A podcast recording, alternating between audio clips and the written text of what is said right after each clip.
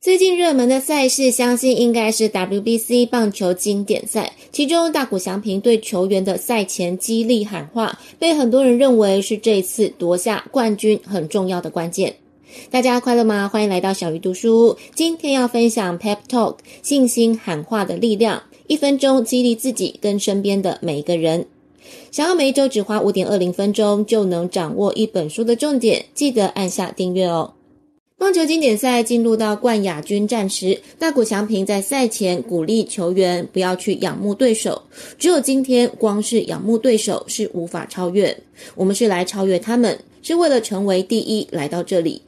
虽然只是短短几句话，却相当的激励人心，而这正是缘起于美国的 Pep，包括在电影《美国队长》。透过广播演说激励神盾局的人反抗九头蛇，或者是改编真人真事的电影《冰上奇迹》，教练对选手喊话反败为胜，都留下深刻的印象。而这都是 Pep Talk 带来的神奇力量。而今天分享的这本书是日本最受欢迎的 Pep Talk 专书，里面教导大家透过简单的四个步骤，就能在短短的一分钟让对方重新获得能量。第一个步骤是接受，也就是要接受对方的想法、观点跟感受。很多人在鼓励对方的时候，经常带有反驳或是质疑，这样是很难收到效果。你可以不用完全认同对方的观点跟想法，但是必须以一种包容、开放跟尊重的态度去理解跟回应对方。当你能接受对方的想法跟感受，才可能增强对方的自信心跟归属感。以开头提到的大谷翔平的精神喊话来说，他接受了球员心中是仰慕美国队那些很厉害的球员。先做到同理心，你之后讲出来的话才更有说服力。第二个步骤就是承认。当你能做到第一个步骤接受的时候，你在跟对方沟通的时候，就可以以这个为基础，表达出自己的理解跟同情，同时试着改变观点。比方，你就能说出“我理解你的感受，我明白你的想法”，用这些话语来表达对对方情感的认同跟理解，承认对方的感受跟情绪，可以有效建立起跟对方的互信跟共鸣。这样，当你要说出不一样的观点时，对方就比较听得进去。同样，回到刚刚大谷翔平的话为例，当他先接受了球员们的想法，就来到了第二个步骤。以此为基础表达自己的理解，所以他才会说出改变大家观点的话。不要去仰慕对手。接下来就来到第三个步骤，行动，也就是改变期望。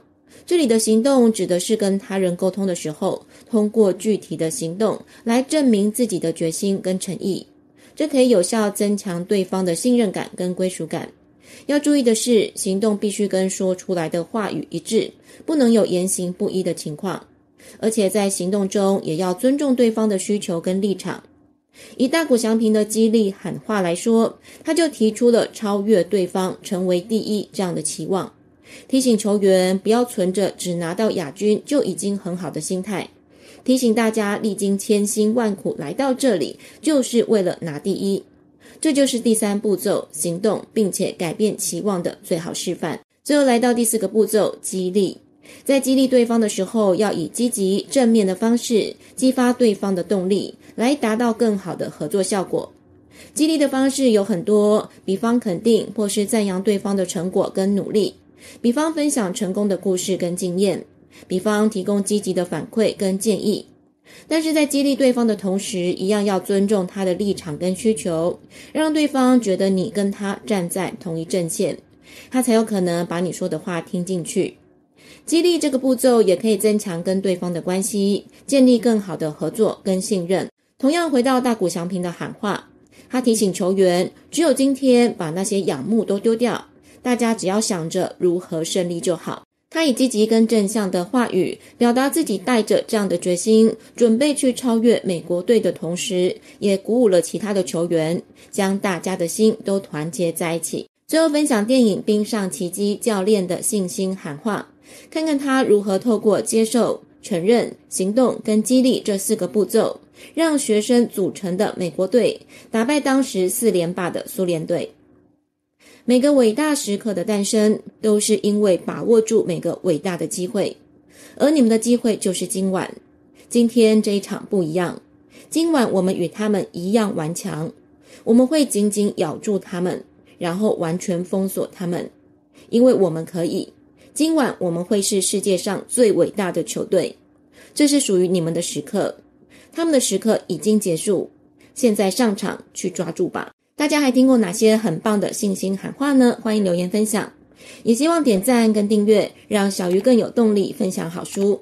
小鱼读书，下次要读哪一本好书？敬请期待。